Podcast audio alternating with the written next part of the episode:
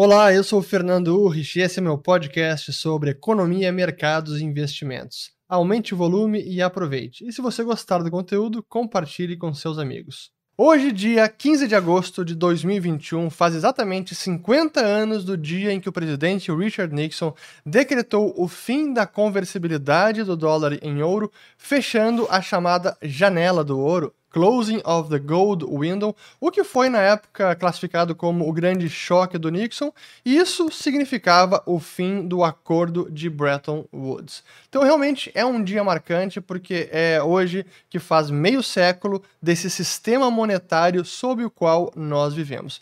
E o objetivo desse vídeo não é falar sobre isso, nós estamos preparando aqui um conteúdo especial para marcar essa data porque é muito importante. Então nós vamos aprofundar em tudo que diz respeito ao acordo de Bretton Woods, o que aconteceu depois. Então se preparem que vai, é um conteúdo que vai ficar bem bacana.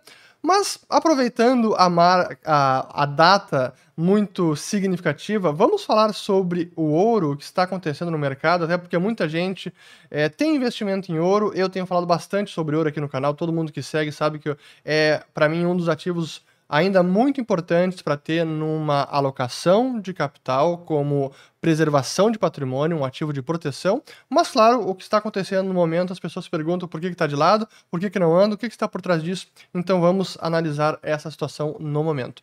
Mas antes eu quero falar sobre essa notícia do Banco Central do Brasil, até porque eu acho que eu nem comentei ela aqui no canal, e eu vou trazer aqui a matéria que foi no dia 21 de julho que saiu, que foi noticiado, onde o Banco Central Brasileiro subiu 10 posições na lista de maiores reservas de ouro. Eles adicionaram, o, o, o Bacen adicionou 41,8 toneladas em junho e 11,9 toneladas em maio. Levando o total, aqui está errado até a matéria, são 4,168 milhões de onças Troy, isso está no site do Bacen, o que equivale a 143 toneladas e não 121 como está aqui.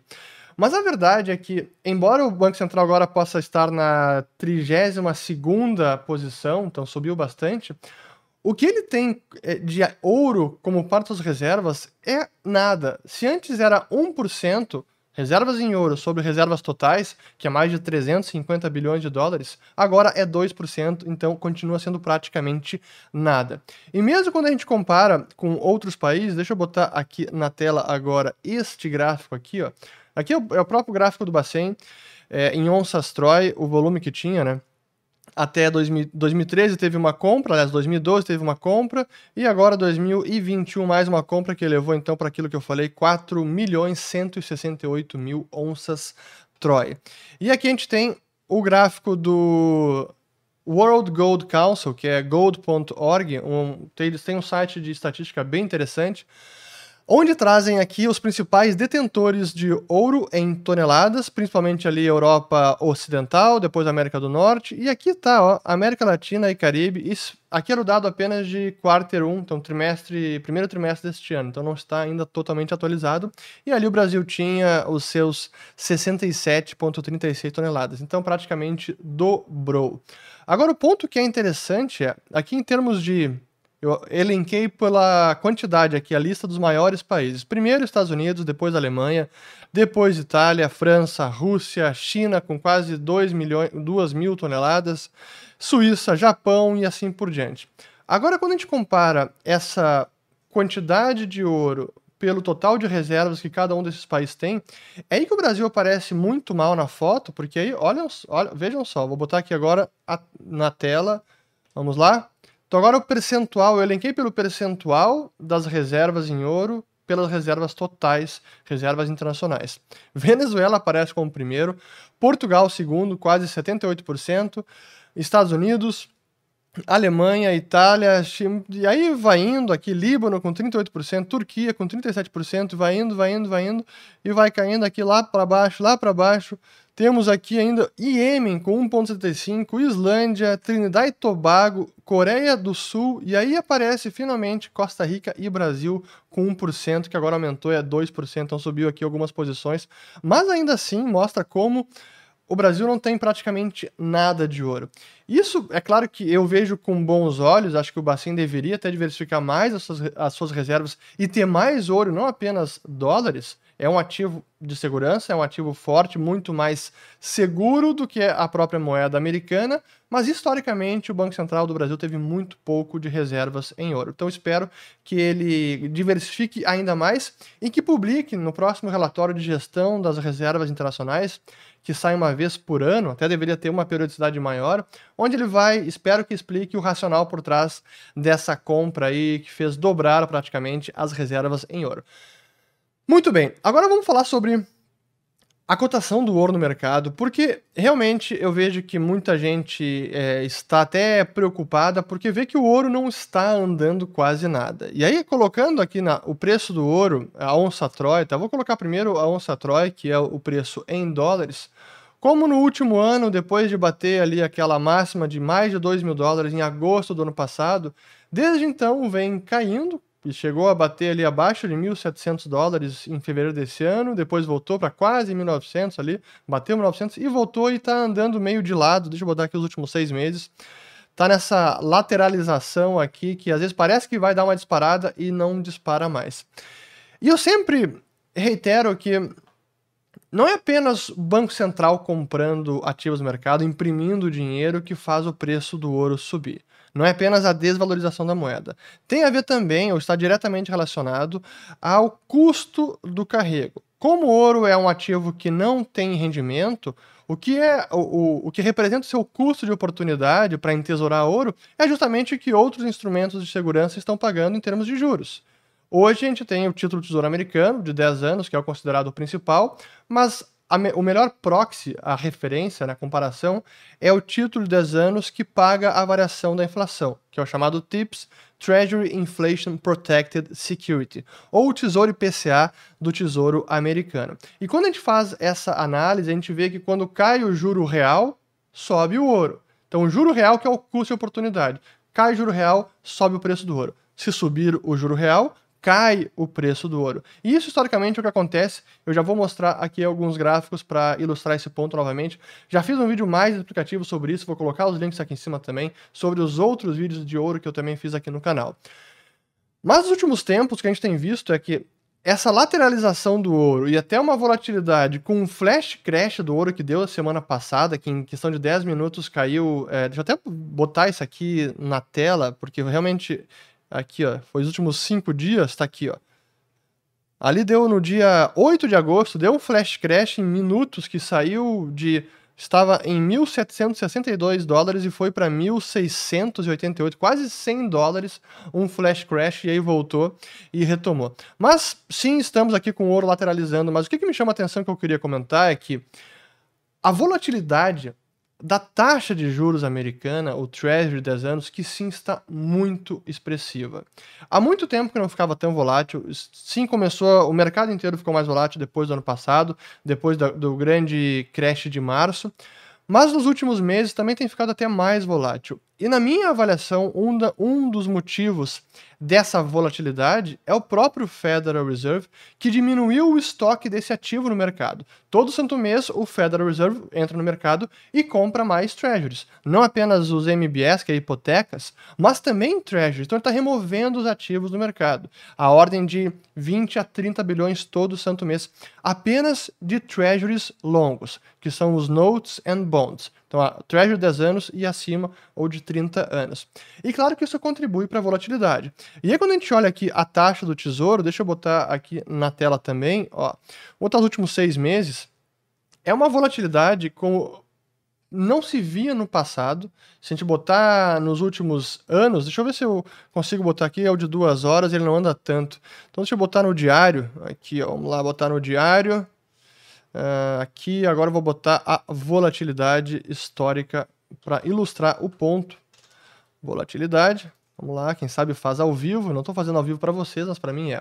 Veja aqui a volatilidade que antes era bem mais contida. Deixa eu dar um zoom agora aqui. Ó. Antes do ano passado, a volatilidade era aqui. Ó, ó. Ficava ali entre 20 e 40, em alguns momentos chegou até 20 e 60. Aqui foi aquele, aquela disparada das taxas de juros no setembro de 2019, mas aqui, ó. Realmente não era tão volátil assim. Mas agora, quando a gente passa para 2020 e 2021, é uma volatilidade enorme. Agora, deixa eu botar. Ó, fica ali na casa de 80 até em alguns momentos. Deixa eu botar agora de volta em seis meses. Então, realmente, a volatilidade do Treasury tem sido muito elevada. Apenas aqui nos últimos 30 dias chegou a bater 1,14% o Treasury, voltou para 1,30%, aí caiu de novo para 1,14%, voltou agora para quase 1,40%. E hoje, estou gravando no dia 13 de agosto, sexta-feira, quase 5 da tarde, novamente caindo bastante o Treasury, abaixo de 1,30 e até coincidentemente está fazendo o ouro subir no dia de hoje. Então, sim, o mercado está, está bastante volátil. E para quem olha o ouro em reais, também está bastante lateralizado. Esse aqui é o ETF Gold 11, que eu inclusive tenho na carteira, acho que é uma ótima alternativa. Mas assim, ele está de lado. Realmente está.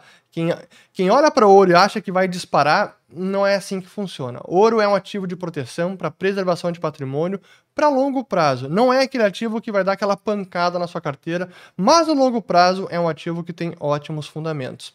E é para eu vou antes de falar do longo prazo e mostrar alguns dados para ilustrar o ponto, deixa eu só voltar ao que eu tinha dito antes sobre a relação entre a taxa de juro real, representada pelo Treasury do TIPS de 10 anos, e a cotação do ouro. E é o que eu boto agora na tela. Então temos na linha azul o Treasury de 10 anos que paga a inflação, aqui, portanto, temos uma taxa real, e a linha laranja a cotação do ouro, eixo da direita. O que a gente vê exatamente o que eu disse no começo do vídeo, quando cai a taxa de juros, como a gente vê aqui de 2008 até 2011, 12, o preço da onça Troy foi subindo e chegou nas máximas então, que foi um pouco mais de 1.900 dólares a onça Troy, aí teve uma queda, voltou a subir, mas quando as taxas voltaram a subir e normalizar, voltando a ter até um juro real positivo, o ouro caiu bastante e ficou lateralizando praticamente ali de 2012 até 2018 que o ouro ficou lateralizando.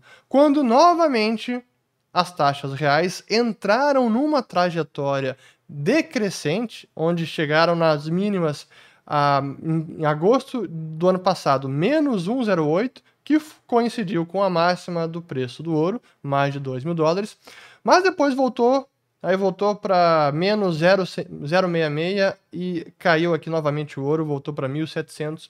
E o que a gente viu nos últimos meses, deixa eu agora botar apenas a janela no último, até botar mais recente ainda aqui, ó.